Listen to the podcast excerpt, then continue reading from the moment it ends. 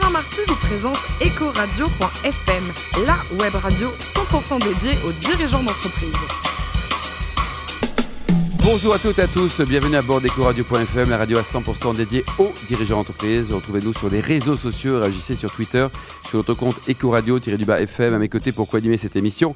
Corinne Calandini, directrice de la gestion privée d'AXA France. Bonjour Corinne. Bonjour Alain. Vous connaissez la maison Tara-Jarmon ou pas? Je ne connais pas la maison Tara-Jarmon. Eh écoutez, on reçoit Francis Varezano, son directeur général aujourd'hui. Bonjour Francis. Bonjour. Alors vous êtes né en 1961, DSS de finance à Dauphine et votre premier job, c'était chez Mazar. Chez Mazar, euh, il paraît que vous avez vécu en Afrique, enfin des balades en Afrique, Je au pays suis- des Pile Wonders. Je me suis beaucoup promené en Afrique, effectivement, en Europe, mais l'expérience africaine était intense. Et après, la compagnie internationale des wagons-lits, euh, pendant 10 ans, ça a été Mhm. aussi, Francis, une belle aventure. Magnifique, euh, l'Amérique du Sud, l'Amérique du Nord, euh, l'Europe de nouveau. Oui.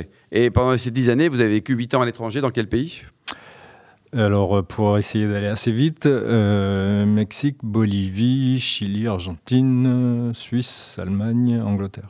Et le meilleur souvenir, c'était dans quel pays? Mexique. Ouais. Et quand on rentre en France, on les trouve comment, ces Français?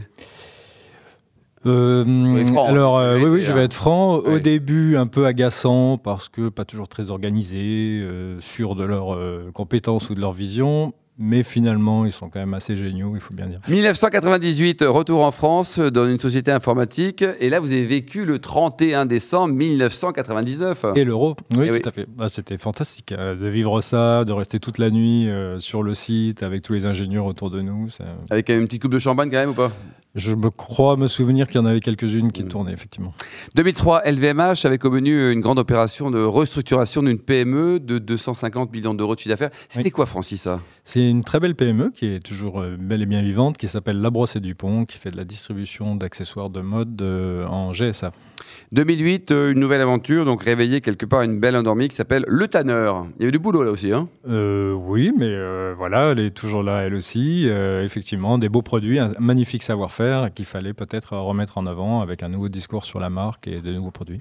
Hum, Ensuite, différentes missions de, de conseil. Et depuis euh, trois ans, depuis 2015, Tara Jarmon. Alors, l'historique, ça débute en 1986. Oui. Et ça a vraiment existé. Il y avait vraiment un monsieur Tara et Ah, madame ou C'est une très belle histoire. Il y a un monsieur David Jarmon et une madame Tara, qui est D'accord. devenue Jarmon ensuite. Euh, David était un entrepreneur déjà dans, dans la mode basé à Paris et Tara arrivait tout droit euh, des États-Unis, enfin du Canada à travers des États-Unis. Et ils se sont euh, unis et en plus ont créé cette magnifique marque, euh, Tara Jarmon, donc, qui a tout de suite imposé des codes de- d'élégance, on va dire, inspirés des années 50-60, euh, très East Coast américaine au début. Et ensuite, évidemment, on a évolué vers des choses euh, très contemporaines. Aujourd'hui, ça appartient à quelle entreprise Ça appartient au groupe euh, AMS Industrie, qui a été fondé par euh, Jean-Paul Bis, qui est un homme d'affaires français, multi-activité, mais qui est très attiré par le, le savoir-vivre français et euh, le savoir-faire français. Hum, Corinne? Ils sont toujours. euh, ils sont Vous êtes cliente ou pas alors? Oui, oui, bien évidemment. Ah bien, bah, évidemment. Euh, comment, euh, comment on explique justement cette- que cette belle histoire, euh, au bout de 30 ans, ils décident qu'il faut donner un nouveau cap? Quels sont, euh, quels sont les éléments clés qui ont, qui ont Les marqué cette décision pour partir vers l'international? Vous savez, euh, alors il y a- avant moi, il y a eu des, des entrepreneurs brillants euh, dans des métiers différents. Euh, la mode est un métier euh, difficile. Peut-être qu'on ne le pense pas, mais c'est très difficile. Tous les six mois, vous remettez tout sur le tapis. Euh, donc, vous créez des collections. euh, vous pouvez vous tromper. Donc, ça demande une énergie euh, extrême tout le temps. Et je pense que après euh, 30 ans de travail acharné, la sagesse a voulu qu'ils aient effectivement cette décision, prise cette décision de, changer et d'aller chercher un nouvel actionnaire qui puisse insuffler un nouvel élan. Ils sont restés euh, dans l'entreprise Non, ça y est, l'entreprise a été transmise à 100% au groupe euh, AMS Industrie.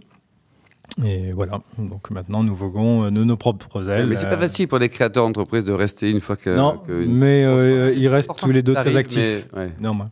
Et, et quelle est aujourd'hui la trajectoire, la vision que vous avez de l'entreprise? La- Quelle dimension vous voulez lui donner? Comme- quelles, quelles vont être ses spécificités par rapport à d'autres marques? Alors aujourd'hui, l'entreprise, c'est 140 points de vente euh, sur la planète, euh, ce qui est bien, mais modeste. Euh, donc euh, notre objectif, c'est au moins de doubler la taille de l'entreprise. On a, on a l'habitude de, de communiquer sur la valeur retail de nos ventes. C'est un peu compliqué, mais bref, qui est autour de 100 millions d'euros. Euh, voilà, on peut plus que doubler dans les cinq années euh, qui viennent, sachant que évidemment dans le, notre métier, les zones du monde se développent différemment. Mmh. Euh, L'Europe mature, euh, les États-Unis maturent. euh, par contre, euh, la zone Asie, avec notamment la Chine, qui se développe énormément et qui représentera plus de 25% du marché euh, d'ici 5 ans. Ah, c'est énorme, Corinne. Une ambition de confirmer aussi le positionnement sur l'ultra-luxe. Je crois que vous vous apercevoir au Ritz. Non, alors euh, oui, tout à fait. Nous avons une collaboration Vous avez avec vu le- quoi Un Franchise ou c'est des vêtements Les- Euh, les deux, mais je peux peut-être. pas tout dire. Donc, euh, nous avons été accueillis par le Ritz pour une, un pop-up store.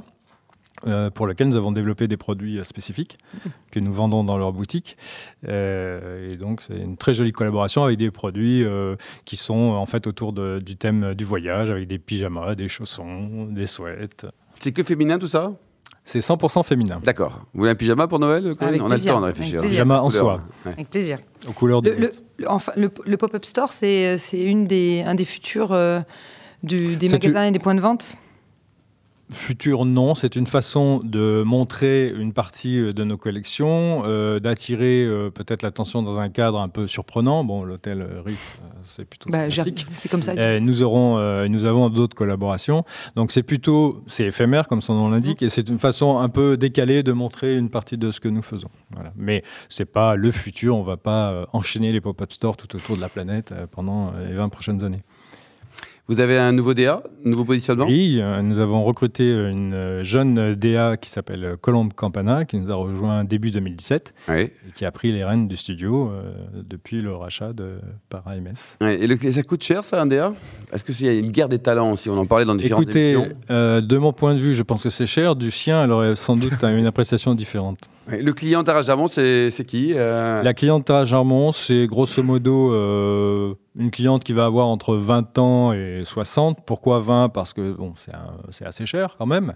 Ce n'est pas du luxe, mais c'est vrai que c'est assez cher. Et donc, le, premier, la première rencontre avec une jeune femme, ça va être son premier job. Euh, euh, elle va accompagner une amie qui va se marier. voilà, donc il faut quand même un peu de, de recherche qualitative. Et après Et ensuite- 60 ans, ça marche plus, ça? Ça marche tout à fait. Ah bon? Oui. Je vous donne une tranche d'âge parce que les gens comprennent facilement, mais nous constatons dans la mode, au moins depuis 10 ans, que l'âge n'a plus rien à voir en fait. C'est une question de, de style, d'attitude. Et le textile souffre en général, euh, en, en tout cas sur la zone euro, euh, en- indépendamment de, de- de votre marque à vous. Quelle vision vous avez? C'est-à-dire qu'Internet va tuer tout ça, les, les- les ventes privées On Alors, ne comprend plus rien sur les Ah. prix d'ailleurs. Tout à fait. Euh, parfois nous aussi d'ailleurs. Euh, donc, euh, Un peu comme dans, l'assurance, hein, tiens. dans le textile, euh, non, chez nous c'est la. Sauf chez AXA, évidemment. Chez- oui, c'est ça. Merci. Et la construction de la valeur chez nous est finalement assez simple. Euh, dans notre métier, il y a actuellement des méga trends euh, qui œuvrent, qui sont parfois conflictuels euh, et qui font qu'effectivement, selon qu'on regarde le métier euh, de- du côté gauche ou du côté droit, euh, on va avoir un, un prisme différent.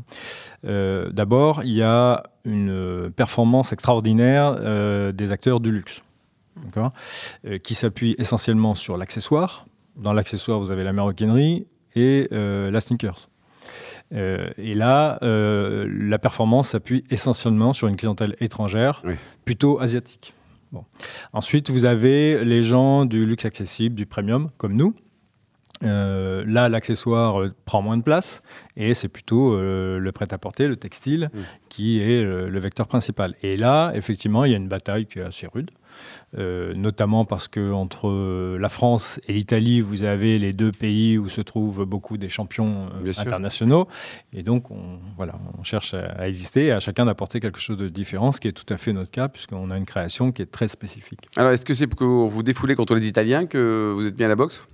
Euh, pas du tout, parce que je fais de la boxe depuis très longtemps. Depuis combien de temps Écoutez, j'ai commencé la boxe en 1976. Ah oui, quand même, là Et vous arrivez à prendre du temps chaque semaine pour aller boxer? J'étais un grand sportif euh, à l'époque et maintenant je, Ah, Vous êtes toujours, là, j'en fais une fois par mois, une fois par euh, semaine. par semaine. Vous aussi, vous boxez, Corinne, hein? Oui, Ouais. merci Alain. Et de- ça vous défoule Merci aussi, hein. Alain de le dire à tous vos auditeurs. Mais non, mais il n'y a aucun problème, c'est un, plaisir. Et alors, après la boxe, donc, pour vous détendre, vous allez en montagne, on trouve un peu de zénitude avec un Oui. peu de ski hors piste. Enfin, plutôt l'hiver, d'ailleurs. hein. Euh, oui, enfin non, je fais de la montagne l'été et l'hiver et je suis plutôt skieur piste. oui. Dernier livre lu? Euh, dernier livre lu, Gaspard Koenig, euh, itinéraire d'un philosophe au pays des libertés. Et côté voyage, un coup de cœur pour un, pour un très beau pays, le Japon. Japon, oui. ça, Oui. Vous êtes allé plusieurs fois C'était euh, Oui, oui, de nombreuses fois.